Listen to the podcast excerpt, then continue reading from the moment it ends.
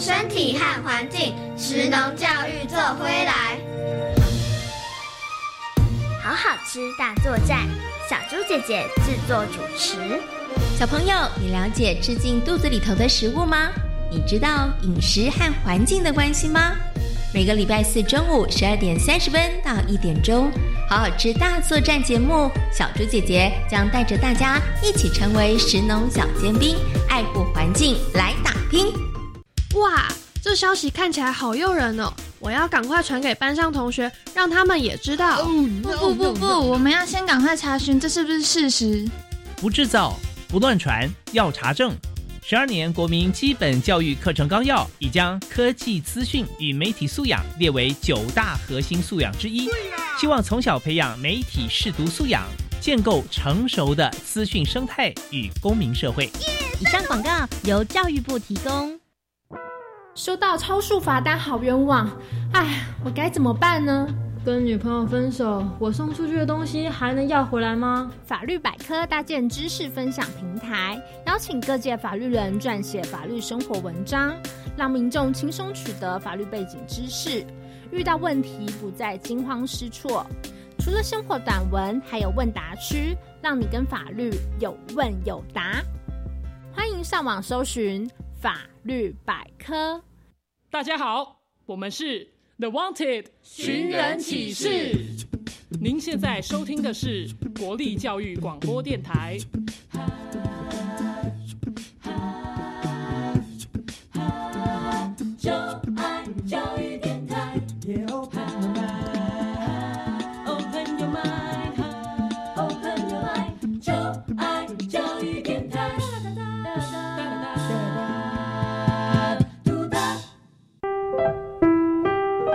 时段为重播节目，欢迎收听。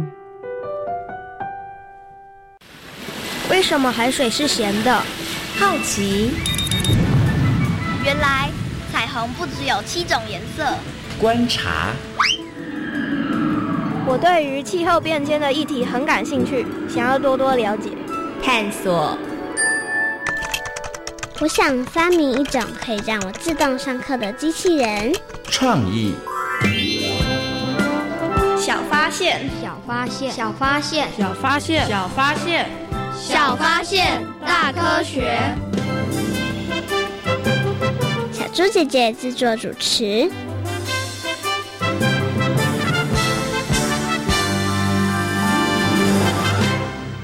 据统计，近年食品中毒案件中，几乎每年都有民众因采食野外有毒物质而。中毒的案例，而且主要原因皆为采食有毒植物与一般可食性植物的外观相似，以致误食。民众最常将姑婆芋、曼陀罗、绿折菇等三种有毒植物，当作一般可食用的芋头、甲酸浆叶、白色雨伞菇。小发现，别错过大。科学过生活，欢迎所有的大朋友、小朋友收听今天的小发现大科学。我们是科学小侦探，我是小猪姐姐，我是梁博瑶。很开心呢，又在国立教育广播电台的空中和所有的大朋友、小朋友见面了。哇，刚刚在我们的科学生活大头条里头呢，提到了关于食物中毒的案件呢，而且呢，大家是因为呢吃错了一些有毒的植物哦。请问一下博瑶，你有没有在？户外吃野生植物的经验啊？嗯，没有，没有。可是我有吸过野生的花蜜。哦，那也算是耶。那你怎么知道那些东西可以吃啊？因为之前有一次我听一个导游说，哦，那种花可以吸它的后面。嗯哼，就是吸它的后面会有花蜜。嗯哼，然后那个花蜜很甜，很好吃。哦，因为有人讲，所以你就觉得可以试试看。那而且那个长得。很好认，因为不会很少有那种花长成那样。哦，你因为之前有得过这样的资讯，所以你就做了尝试。那请问后来吃了之后好吃吗？很甜，可是你必须拔很多个才会有一般那个花蜜的，就是够多的分量。哦，要不然就一点点就对了就。大概一滴两滴。哦，了解。这就够平常的昆虫吸了。是哦，所以你自己有过一次这样子的一个经验就是了哈。好，那小猪姐姐想问你哦，是不是只有在户外呢才有可能会发生食物中毒？不一定哦。嗯，为什么？然后你在家里吃错东西，或是你买错东西，或是调味错误的话，也有可能，也有可能会食物中毒，没有错。嗯那发生食物中毒的时候该怎么办呢？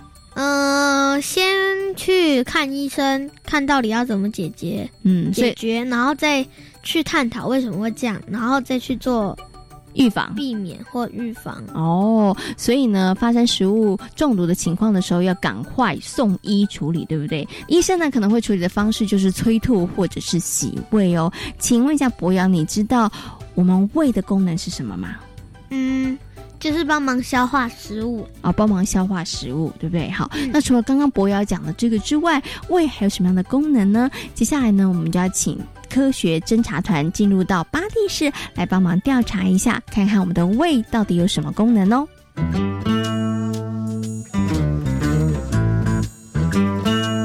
有问题我调查，追答案一级棒！科学侦察团。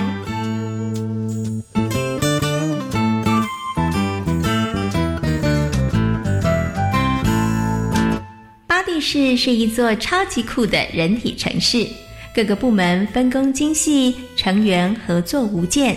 任何大小问题，巴士长以及大脑市政府都能够及时解决。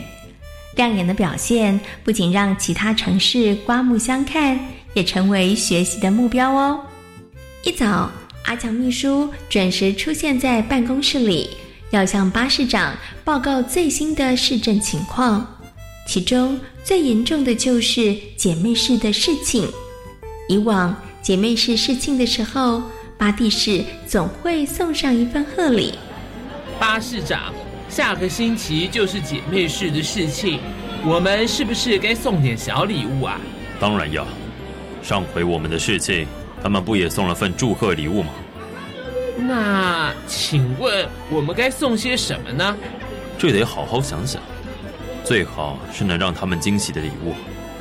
为了维持巴蒂市和姐妹市友好的关系，巴市长绞尽脑汁想送一份神秘的礼物，但没想到精心准备的礼物还没有送出，就收到了一个令人吃惊的坏消息：姐妹市的事情活动居然取消了。大消息！大消息！阿强秘书，什么大消息？你看看你，跑得上气不接下气的，到底发生什么事了？市市长，姐妹市的事情活动取消了。什么？怎么会发生这种事？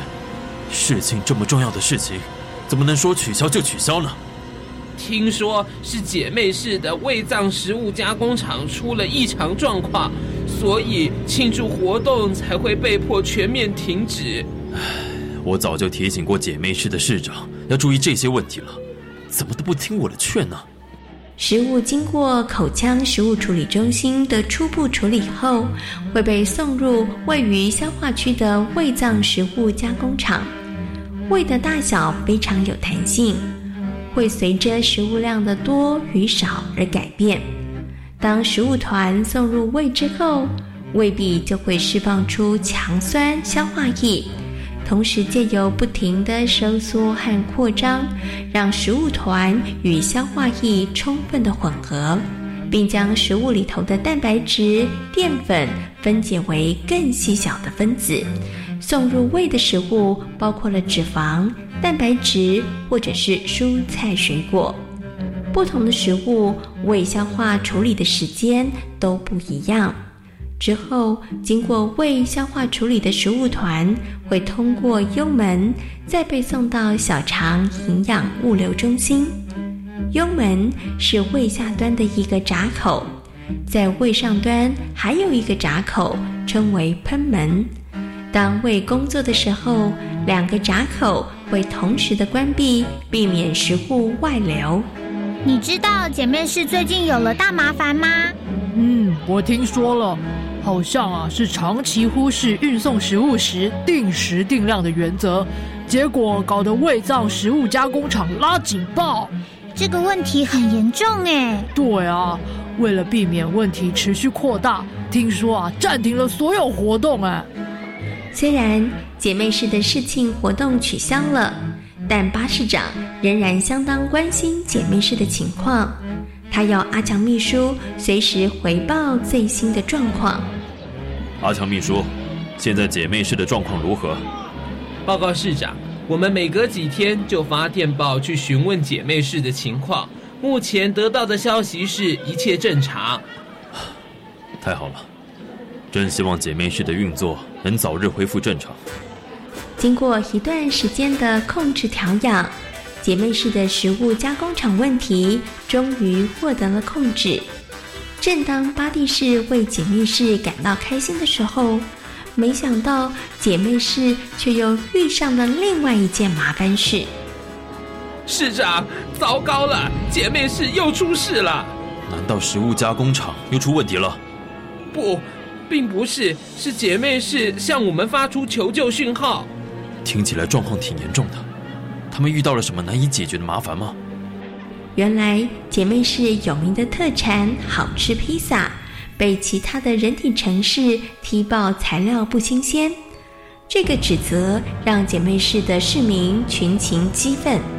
为了维护民生，姐妹市和其他的人体城市发生了严重的争执。这两个城市各持己见，烟硝味越来越浓。最后。姐妹市决定向巴蒂市讨救兵。姐妹市绝对不可能制造不新鲜的披萨，这中间一定有什么误会。为了替姐妹市解决麻烦，巴市长决定伸出援手。同时，为了能够早点调停纷争，所以他还特地请阿强秘书详细调查事情的来龙去脉。阿强秘书，你得好好查查。不能让姐妹市蒙受不白之冤。是。努力了几个小时后，真相终于大白。原来是其他的人体城市把好赞披萨误认为好吃披萨，整件事根本就是乌龙一件。两座城市的乌龙纷争终于平息了。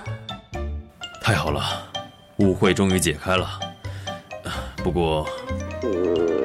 哎呀，忙着调停争执，巴士长居然忘了提醒口腔食物处理中心运送食物了。还好，大脑市政府早就发出了讯号，要胃脏食物加工厂工作。咕噜咕噜声就是提醒进食的讯号。我怎么可以忘了这么重要的事呢？巴蒂市可不能犯下和姐妹是一样的错误呢。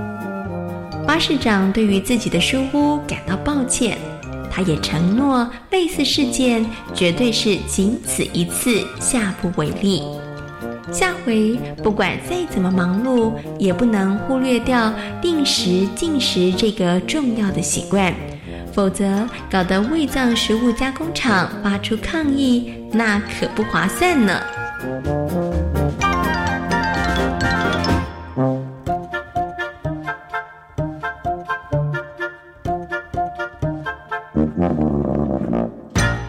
过了刚刚巴蒂士的故事之后呢，相信所有的大朋友跟小朋友知道了人体的器官胃的功能是什么了。请问一下博瑶，胃的功能是什么呢？胃的功能就是消化食物，就是消化处理食物哦。那胃呢，它其实是属于消化系统哦。那我们消化系统里头其实还有很多其他的器官呢，你知道还有哪些器官吗？有口腔，嗯，嘴巴，嗯喉。然后我记得有胃，然后会通到小肠，还有大肠。哎，没错，你刚刚漏了一个地方，还有食道，对不对？因为食物要送经过食道，然后才会到这个胃嘛。好，那我们刚刚提到了消化系统有哪些器官呢？包括了口腔、咽喉、食道、胃、小肠，还有大肠哦。那其实啊，提到了胃，小猪姐姐就想到了一个问题，请问博瑶，你有没有曾经忘了吃东西，然后呢，你的肚子咕噜咕噜咕噜叫的经验呢？有。哦，那种经验感觉怎么样？呃，有些时候是因为玩电动玩的太过头了，就好饿，所以他就咕噜咕噜叫了，是不是？嗯。哦，那感觉好吗？会有点想吐，有点想吐，因为就是不舒服，嗯对不对？所以下次不要再玩电动玩那么久了，嗯对，肚子饿了要赶快去有些时候忘记吃早餐也会。哦，所以当你没有吃东西的时候，肚子就会咕噜咕噜叫，对。嗯可是为什么当我们没有进食的时候，肚子会咕噜咕噜叫呢？那胃又是如何来处理食物的呢？接下来呢，就要进入今天的科学库档案，邀请陈伟丽医师阿姨呢，来跟所有的大朋友、小朋友进行说明和分享哦。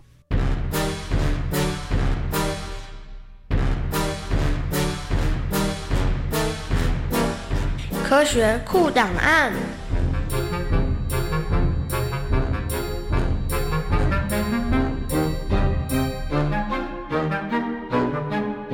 在今天科学库档案的单元当中呢，同样的为大家邀请到了加医科的陈伟丽医师阿姨呢来到节目当中。我们今天呢要跟所有的大朋友小朋友好好来介绍人体的器官胃。首先呢，先跟我们的陈医师阿姨问声好，Hello，陈医师阿姨你好。小猪姐姐好，各位小朋友好。嗯，其实呢，胃是人体当中很重要的器官。那很多的大朋友跟小朋友都知道呢，胃是要帮忙我们来处理食物的。但是想请问一下，医师阿姨，到底胃是怎么样处理食物的呢？因为我们看到的食物就是一块蛋糕、一个苹果，那它到底怎么样经过我们的嘴巴咬碎之后，怎么样送到胃？然后胃又是怎么处理食物的呢？我们可以想象，呃，把胃当成一个果汁机。那我们果汁机其实它有分一个机器的部分，那机器部分就是呃一直转，然后把这个食物去磨碎。那同样，我们的胃它有个机械功能的消化方式，就是把大的食物用磨的方式，就是它自己的蠕动，把这个大的食团越磨越小，越磨越小。哦，它是靠蠕动的方式，然后把大食团变成小小的。对，可是还有第二个方式，就是、当我们在打果汁的时候，我们水果丢下去，我们还是会加水。嗯，那胃的话呢，它会加更厉害的东西，叫做胃液。嗯，这个胃液里面有胃酸啦，有各种消化可以分解，把这些食物分得更小、更细，营养素的，把它想象成一个药水好了。所以我们就等于是说，胃它同时是一个果汁机，它有打碎的功能，它也有就是分泌胃液、胃的液体的功能，去用化学的方式，就把这些小呃食物就分成更小、更小的一些糖类啦、蛋白质啦、脂肪这样子的小分子。嗯就是两种功能都有，它是一个机器，但是它又有一个分泌化学药水的功能。哦，所以呢，胃才能够帮忙我们处理食物。那想请问一下陈医师阿姨，如果小朋友平躺着或是倒立，食物可不可以也送到胃呢？它食物也可以送得到胃吗？一样可以哦，嗯哼因为我们其实人，当我们从喉咙吞下去，会经过刚刚小猪姐姐讲的食道，嗯哼那食道它是一个管子，没有错，它上面会接着胃，但是这个管子它在我们喉咙下面这边，它有一个闸门，然后它在这条管子的另外一边，靠近胃的那边有另外一个闸门，所以当我们吞下去的时候，上面闸门就关起来了。然后我们的食道它其实是用一个蠕动波的方式，像小朋友有没有看过蛇吞蛋的嗯画面，就可以知道说我们蛇吞下蛋，那个蛋是慢慢被蠕动到后面去的。是，所以我们吞一个食物，我们的食道也是跟蛇一样，它只会一个方向往下，嗯哼，去蠕动过去。是然后一旦到了胃以后呢，那就是食道跟胃中间那个闸门就会关起来，所以胃里面的东西不会掉出来，是不会掉出来的。哦然后所有的食物都是像蛇吞蛋这样往后面送，往下送，而不会说蛋又 滑出来了对对对，再把它哦滑出来这样子。哦，那想请问一下陈医师阿姨哦，虽然它不管你是平躺或是倒立的食物都可以送到胃，但是会不会不舒服啊？会不会其实对身体来讲其实并不好的？对，其实因为我们有地心引力的关系，所以我们当然食物理论上我们还是呃到了胃啊，如果我们在倒立的话，那我们就会发现它就是有个重力的关系，那可能它就会去一直压着胃已经关起来那个闸门。那压久了以后呢，这样子的闸门它可能松松的，那就有一些胃里面的胃酸就会倒流到食道了。嗯那你可能就会觉得哇，我们这个胸口很不舒服，或是嘴巴里面都有酸酸的感觉，嗯，久了以后还是会造成疾病，叫做胃食道逆流。嗯，所以说尽量不要吃饱就躺着，是这样子的。胃酸啦、胃液很容易就是因为压力的关系，一直去冲击我们这个闸门，然后就有胃酸流出来，对身体就有造成。呃，久了就会产生疾病。嗯，所以呢，吃饱不要马上躺着。那当然，吃的时候还是坐正，好好的吃，其实是很重要的哈。好，那请问一下陈医师阿姨哦，我们今天谈到胃，对不对？可是呢，我们胃主要的这个任务就是要帮我们消化食物。可是有的时候我们发现，哎，好像没有食物的时候，它会咕噜咕噜叫。哎，为什么我们的胃会咕噜咕噜叫呢？是不是要提醒我们赶快吃东西了呢？呃，没错，其实我们呢常常。呃，可以发现说我们肚子里面会出现一些声音。那为什么会有声音呢？我们可以想象说，我们把一个塑胶袋装水，那如果说这个里面是满满的水，我们再怎么摇，它也不会有发出声音，因为就是纯粹的水在塑胶袋里面没有空气的状态，我们是摇不出声音的。那我们如果是装一半的水，一半的空气，再把这个塑胶袋绑起来，摇一摇，就会哇哗啦哗啦的声音。那我们可以把它想象，胃也是这样子的一个袋子。当它里面就是我们很久没有吃东西了，我们吃吃东西已经消化，被送到后面的小肠去的时候，我们的胃就是空空的。嗯，那空空的胃里面呢，第一个就是很多空气。嗯，那第二个就是说，胃它会一直分泌胃酸，就是消化。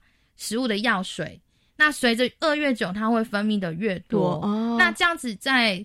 它蠕动的时候呢，就会变成里面的液体跟这个空气在咕噜咕噜咕噜哦，就会发出声音了。所以其实是空气跟胃里面它自己分泌的液体搅拌的声音。是，所以定时定量真的很重要。尤其呢，在你的胃已经发出了求救讯号，它已经咕噜咕噜告诉你说我饿了，我要工作了。你这时候真的要赶快去吃饭了，是对不对？好，好，那今天呢也非常谢谢呢陈伟丽医傻姨呢在空中为所有的大朋友小朋友介绍人体器官胃。那。今天呢也非常谢谢陈医师阿姨，谢谢你，谢谢谢谢谢谢大家。小猪姐姐，我也知道为什么会肚子在肚子饿的时候会咕噜咕噜叫哦。你要不要再复习一次？为什么它会咕噜咕噜叫呢？因为当你的头脑看到你看到食物的时候啊，它就会叫你的肚子去消化这些食物。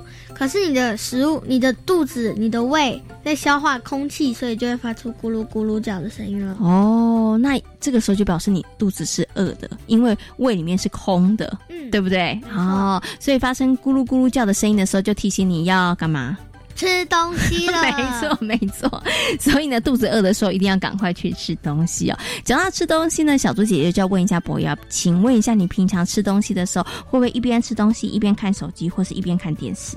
最近不会。可是以前妈妈只要我们在学校写完功课或是表现好的话，偶尔会让我们看一次。哦，可是你觉得吃东西的时候一边看手机一边看电视是好的事情吗？我觉得会有点分心诶，然后会消化不良。没错，刚刚其实陈伟丽医师阿姨有告诉大家了，所以大家在吃东西的时候一定要专心吃比较好哦。那吃东西的时候，除了要专心吃，哎，不会消化不良之外，我们还要注意哪些事情呢？会是比较好的？嗯，要细嚼慢咽，不能狼吞虎咽。好，要细嚼慢咽是很重要的。所以，不要你平常吃饭是属于细嚼慢咽，还是狼吞虎咽呢？中等，中等，就是速度不会太快，速度也不会太慢哦。好，那除了我们刚刚提到的要细嚼慢咽之外，生活当中我们还可以怎么做？那怎么样好好的吃东西，好好来保护我们的消化系统呢？接下来呢，就进行今天的科学生活，Follow me，来跟所有的大朋友、小朋友进行分享。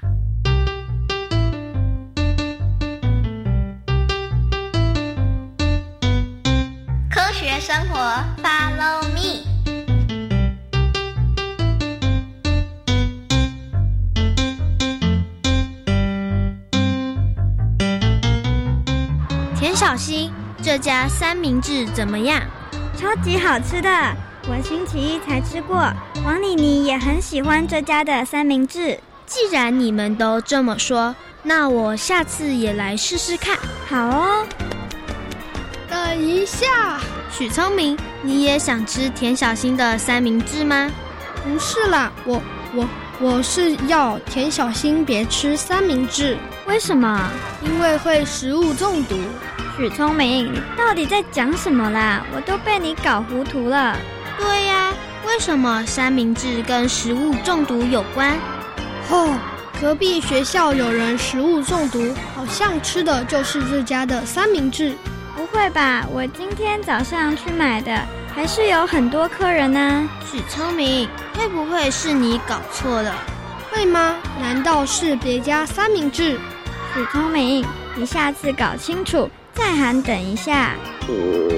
现在我的胃跟我抗议了，我得快把三明治吃下去。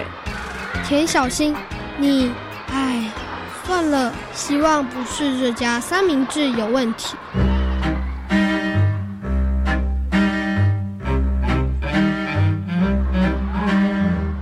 什么挂急诊？对啊，还好现在已经没事了。田小新，你去挂急诊吗？你看吧，就跟你说那家店的三明治不要吃，结果吃出了大麻烦。许聪明，话不要听一半。挂急诊的不是我，是我爸。什么？田爸爸？难道他也吃那家三明治？他不是食物中毒，是胃痛。田小新，你爸爸是不是吃饭时间不正常，所以才会胃痛？嗯，应该有一点吧。爸爸的情况还好吗？谢谢杜老师，爸爸已经没事了。医师提醒他要调整生活作息。这啊，的确很重要。我们每天都需要吃东西，所以一定要好好的保护我们的胃。免得他生气罢工就糟糕了。杜老师，我们该怎么做呢？首先呐，要养成三餐定时定量的好习惯。空腹的时间长，对胃会造成伤害。另外啊，也不要长期处于压力之下。还有呢，可以多吃含有果胶或是黏液蛋白的食物，像是秋葵、山药、南瓜、苹果等等。增加胃黏膜的抵抗力。至于侵蚀胃壁的食物，像浓茶、咖啡、汽水、辛辣等等的食物，就要尽量避免喽。这些保护胃的方法好像不困难耶。当然喽，只要养成好的生活习惯，身体自然能够健康。我回家后也要把这些好方法告诉爸爸。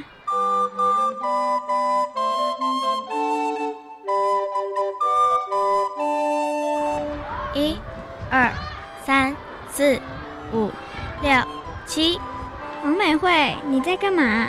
我在帮张美丽数数，这样她就能多嚼几口嘴巴中的食物，养成细嚼慢咽的习惯。好了，我吃完了。这样吃饭也太慢了吧？吃一口数一次。我想，如果养成习惯，应该就不用了吧。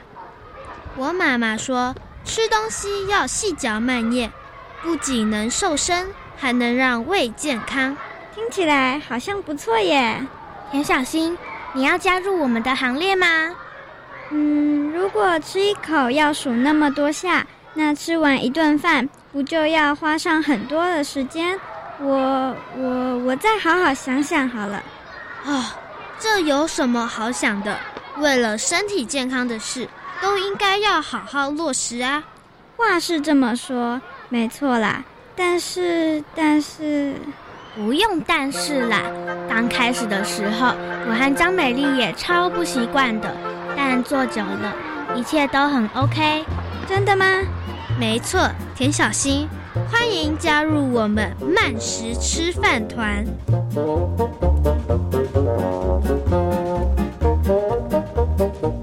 在今天小发现大科学的节目当中，跟所有的大朋友、小朋友介绍的人体器官就是胃。胃是属于我们人体的呼吸系统还是消化系统？是我们的消化系统。请问消化系统里头除了胃之外，还有哪些器官呢？还有嘴巴、口腔、口腔，嗯，还有咽喉、食道、胃，还有大肠和小肠。哎，答对喽！那胃主要的功能是什么呢？胃胃主要的功能就是帮我们消化食物，嗯，消化处理食物哦。那平常生活当中，我们应该怎么样来吃东西才能够好好的保护我们的胃呢？细嚼慢咽，嗯不要狼吞虎咽。而且也不要一边吃饭的时候一边看电视，或是一边看手机，这样子都可能会造成消化不良哦。那在进食的时候，记得要保持愉快的心情是很重要的，因为有压力的情况下吃东西，对于胃来讲可能也会造成伤害哦。小发现，别错过大科学过生活，我是小猪姐姐，我是梁博瑶。感谢所有的大朋友跟小朋友今天的收听，欢迎大家可以上小猪姐姐游乐园的粉丝页，跟我们一起来认识好玩的身体科学哦。我们下回同一时间空中再会，拜拜。拜拜